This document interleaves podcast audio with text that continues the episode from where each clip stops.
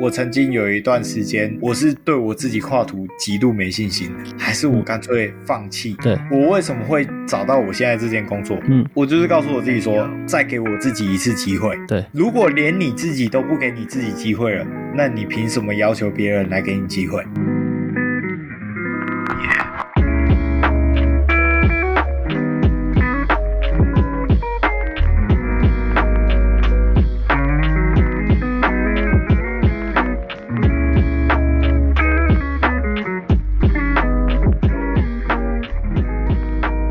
哎，那我想再问你一下，就是你觉得在面试过程之中有没有什么问题是特别要注意的？举个例子来讲好了，嗯，我以前看过一个说法，就是说每一次的面试尾声，面试官一定会问你一句说你有没有问题？正常来说，我遇过十个里面有十个都会告诉我没有问题。没错，我那时候看到一个说法，就是这个问题一定要把握，因为就像你讲的，十个都说没有问题嘛，对，那你成为第十一个跟他说有问题的，那这样的话，他对你就有印象了。那你的问题当然也不能乱问，你不能问一些 nonsense 的问题，你要先调查好这间公司，你要问的问题是必须是跟这间公司有关，但是不是那么容易回答的问题，懂那个感觉吗？了解，我大概懂你的意思。呃，我我举一个夸张一点的例子，你不能问面试官说我这个工作要做什么，哦，你这个东西一问下去，我就如果是我的话，我就嗯直接打枪了。对，就是你，嗯，虽然说我是说你要问跟可能公司跟这个业务相关的问题，但是你不能这样问。对，好，那要怎么问呢？我觉得可以问营运的方向。假设说，我之前问过一个问题是，我那时候有去面试一个环境教育的公司，我面试的是他的环境工程师。那他那个职缺，我有上他们官网看，他们官网上面有写说，他们去年度有做几个比较大的案子，是在澎湖，那也有金门也有做，我就问面试官说：“哎、那所以说我们这个工作是需要出差的吗？还是说那边会有同事之类的分公司？”对啊，那这样他就他说：“嗯，有做功课哦。”我说：“嗯，我有上网先看一下资讯。”他这样子的话，我在他的印象中就是很有诚意，因为我以前就看过他们的官网，知道他们大概在做什么。这一点真的很重要。对，嗯就跟我那时候我在面试我现在这间公司的时候，是，我有去他们官网上面看过，嗯，就是可能历届的发展，嗯哼，对，然后跟现在跟那时候嗯，着重的发展。重点是开发的产品是哪些？是其实我都有稍微背一下，对。对，所以那时候在面试的过程也是算蛮顺利的。 OK，对啊，我觉得这个蛮重要的。嗯，还有就是每一间公司你进去的时候，你至少要稍微了解一下公司的文化，然后大致上的业务方向，然后还有他们的发展方向是哪一些。对，这是肯定。他如果问你的话，如果你可以背得出来，假如说他们公司的一些重要的条文或是什么，那他就会觉得哇，你这个真的是很有准备。对，通常这种人，嗯基本上都会录取。没错，我觉得做足功课啦，做足功课。然后面试的时候，我觉得最重要的点是你要表现出你的专业，然后表现出你你的诚意，还有你的企图。对，基本上你做了这些东西，你做了多少努力，他一定会有一个相对应的回报。没错，我之前听过一个，我之前有跟朋友聊过，就是说，其实我啦，我自己对于求职这件事情，嗯，我不喜欢求职，我喜欢用合作去面试一间公司，并不是只有面试官在面试你，其实同时你也在面试适合你的工作，你这个说法蛮新鲜的，可是我认同。你同时也是在面试，因为我当时。就就我自己来讲，其实我面试不太会紧张，应该一般人面试都紧张吧？大家都问我说，面试很紧张怎么办？你要换一个想法，你就不会紧张了。我我问你，你为什么会觉得面试会紧张？原因是什么？我觉得正常来说，如果嗯你面试会紧张的情况下来说，就是你功课做的不够。嗯，其实基本上你只要功课做得够，我个人是觉得面试这种东西是没有什么好紧张的。嗯哼，那我觉得还有一个点是得失心，你会害怕失去这份工作，你会害怕没有录取，对吧？对，没错，但是我当时的想法是，假设说我面试了十间公司，那十间公司是我挑出来我觉得不错的，这十份工作都值得我去做。我觉得我绝对有办法好好的做好这这十份工作。所以我去的时候，我是在看说这个面试官 O 不 OK，值不值得我跟他合作，而不是他会不会录取我。所以我在那个当下，我是在表现自我，就是我我是在跟他说明说我拥有的实力，那我这个人的品牌是什么样子的，那我过往的理念，还有我为什么能够胜任这份工作，我在说服他，我在跟他谈一个合作案。哇，你这个想法好新奇啊！对我是在跟他谈合作，就是我是有个好的产品，我希望他跟我买。那我这个产品卖给他，他也可以再把它拿去卖，我可以得到我卖出这个产品的收入，一个双赢的结果啦。他也可以因为有了这个产品而让他的公司更好。对啊对，这是我们两个都在追求的事情嘛。对，没错，就是为什么面试的时候其实不太需要说太紧张，我觉得应该换一个心态去想，认同吗？完全认同，好啦， 那我们今天差不多聊到这边，还有什么想补充的吗？差不多就这样。差不多就这样。对对对，哇，你刚刚没在听我讲， 怎么会呢？我刚刚听的超认真。我刚刚讲什么？我刚刚说，我问你有没有要补充的，你要回问我、啊， 就是你要我要回问我刚刚讲的哪那些东西里面有关的问题啊。啊啊！好了，没关系、啊， 那我们来问一下，就是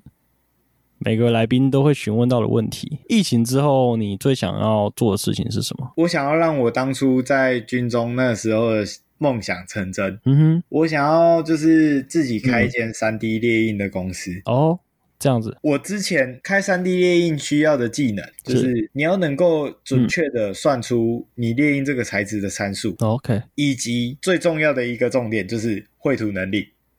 哎，那你可以大概跟我说明一下三 D 列印这个产业大概是要怎么样赚钱？其实基本上来说，因为你要做一个东西，嗯你如果一开始就砸重本，直接开模下去，它可能一次就毁掉了。可是三 D 列印，因为你开一个模子，最基本的成本大概就要四五万。是，那你如果做出来，就是你开完这个模子之后做出来的东西，如果不是你想要的，那你四五万就没了。嗯哼，可是三 D 列印这种东西，就是它它就是你画好一个三 D 图之后，它把你直接印出来，印一个实体出来，是所以相对来说成本就会比较低一点。哦，成本的优势这样子。对，然后再把它拿去做开模的动作，让它做一个大量生产的动作，嗯哼哼，所以就有点类似打样的那那方面的工作。就是做一个简单的 demo 出来，对对对对对，然后可以让假设说，嗯、我先让市场看一下这个产品的反应如何，那我可以用比较低的成本对，没错，这样子嘛，对不对？对。那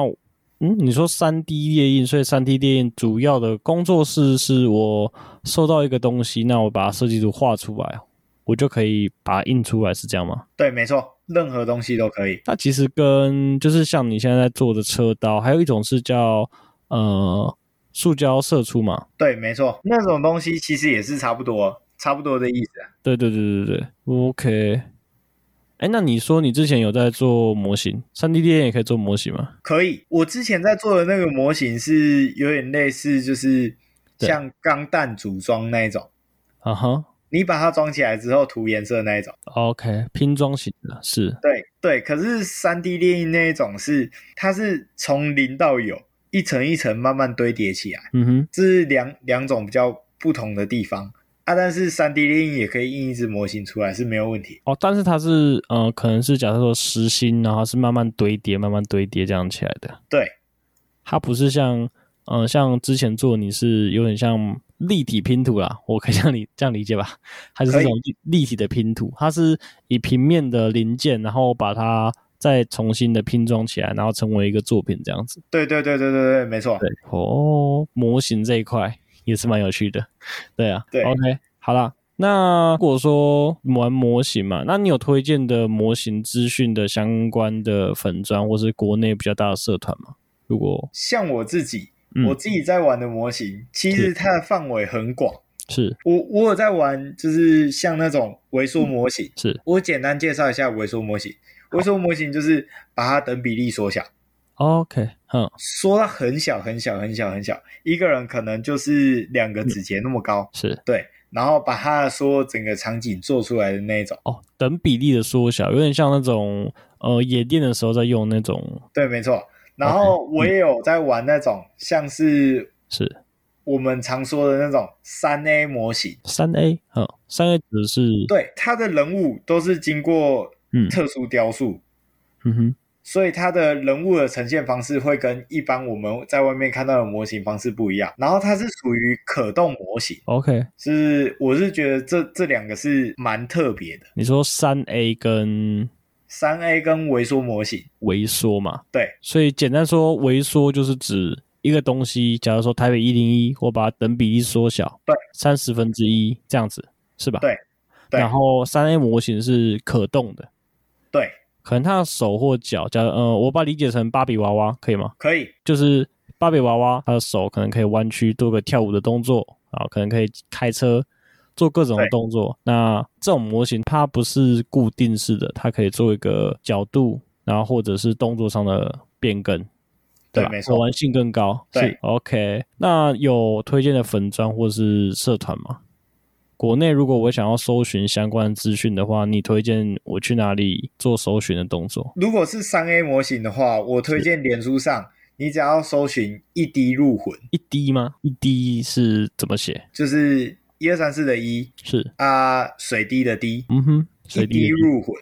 你只要搜寻一滴入魂，它是里面就会有，就是它比较特别的地方是，它会揣摩过这个人的脸，嗯哼，然后再自己用手雕的方式。对因为我们三 A 它有一个嗯特殊的脸部描写，所以它会把它雕成三 A 的那种头雕。所以你是说它是特殊的脸部描写？对，它的脸部的呃，可能刻画上会比较精细，做工比较精细，是这样吗？对，没错，好，一滴入魂就对了。它是一个对粉砖，专门在它是一家商店吗？还是诶，对，它也算是一间商店啊，它嗯是主要是在雕塑那个三 A 模型，哦，它提供刻字化的，还是说它也有提供刻字化。 OK，所以它主要的使用方式是说，假如说我今天我想要，嗯，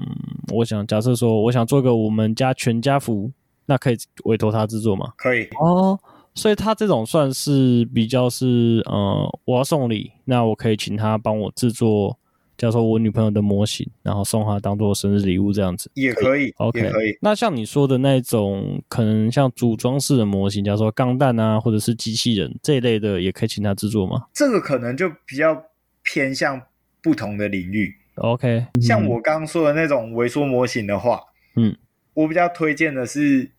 是兽人部落。野兽的兽，然后人类的人是，对，它在你只要在脸书上面打“兽人部落”，它里面就有很多他们自己涂装的产品。是对啊，他们没有在做贩售，他们就只是单纯交流涂装这样。哦，它是非卖的，它是一个算是展示的一个社团嘛。对，算是一个展示嗯的一个粉砖啊啦、那像呃，冯甲看到那间野兽国，它也是哦，没有，冯甲的那间野兽国，它它就跟你刚刚说的那样，类似芭比娃娃， OK，只是它是嗯那个扫描，就是那个演员的脸，所以它会做的很真实。哦，有点像是仿真嘛，对不对？对，就是仿真的人偶。是然后三 A 是三 A 是有点类似立体雕塑的人偶，哦，很有趣耶，这个对 OK 没错那我再重复一次，你说国内可能就是几个比较大，一个是一滴入魂，对呃，一二三四的一，水滴的滴，那入对魂就是进入灵魂的入入魂。第二对个是野兽部野呃兽人部落，兽人部落。野兽的兽，然后人类的人部落，那兽人部落，那这两个对社团都有提供一些模型相关的讨论，还有制作的委托。对，那如果大家有兴趣的话，可以去搜寻一下，那看一下说有没有符合自己的需求，或者想要上去更了解这个文化的话，都推荐大家去脸书上面搜寻相关的关键字。最后做个结尾，那如果说让你鼓励一下现在在找工作的朋友，你你会想跟他们说什么？我觉得，是，如果你是以一个社会新鲜人来说的话，嗯。就是不要想太多，尝试就对了，试了才知道你到底嗯真正是不是喜欢这个工作，还是适不适合这个工作。嗯哼，对所以，嗯、想象一下，你现在你现在用你现在的角色，然后跟在读大学的时候，哎，呃，高中毕业的你，还在找工作的那个迷茫的你，鼓励他的话，你会想跟他说什么？不要放弃，坚持你自己的道路。因为我上一间工作的关系，就是我曾经有一段时间，我是对我自己跨图极度没信心的是，啊。可是我当初如果就是直接，因为我曾经有想过，我如果不适合画图的话，还是我干脆放弃，对，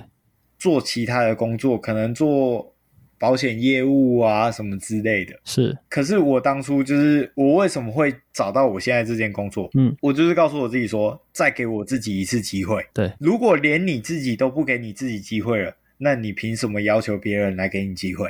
很棒的一句话，很喜欢这句话。如果你自己都不给你自己机会的话，那别人怎么样给你机会？对，没错，很认同这句话。我是觉得，嗯，对自己有点信心啊。那有信心是有信心，但是不要自我 膨胀。对，哦，对，不要自我对，膨胀，这这倒是真的。心存善念，尽力而为。好啦对，以上，呃，刚刚那刚刚那句话很棒，就我们用这句话做个结尾。如果你自己都不给你自己机会，那你怎么你怎么会希望别人给你机会？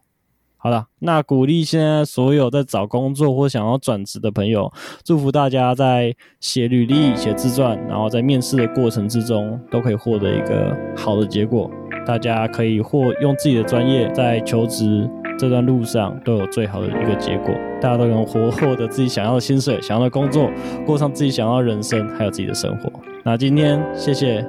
我们的大来宾威哥，跟我们聊了很多，谢谢威哥。谢谢豪哥，就这样，nice，非常好。在剪辑完之后，我想要再补充说明一些东西。那其实关于工作这个主题的话，还能够聊的事情还有很多。那或许未来能够再多做几集，那能够多聊一些关于这个主题的内容给你听。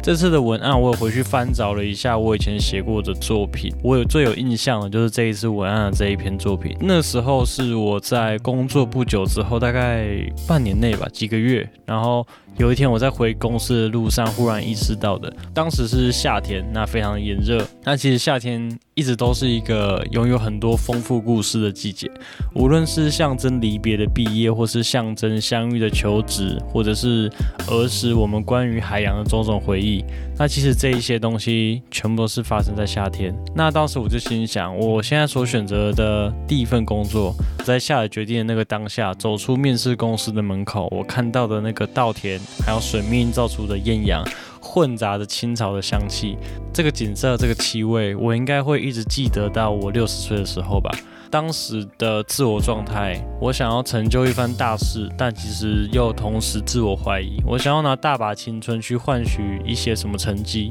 在雀跃长大的同时，又有一些怯懦的恐惧，如何独自面对这个社会？那有很多的话想要说，很多事情想要做，那很多理念想让它实现，让它发生。我们也不仅仅会在光的缝隙当中细语。其实当时的我们就如同我印象中的夏天一般，是一个不可读说的季节。那其实这次文案的故事，其实我觉得还蛮有趣的，就是里面其实有很多东西我没有把它写在文章里面，但是我想要把它拿出来，那放在这层内容里面当做一个 bonus，然后给大家分享。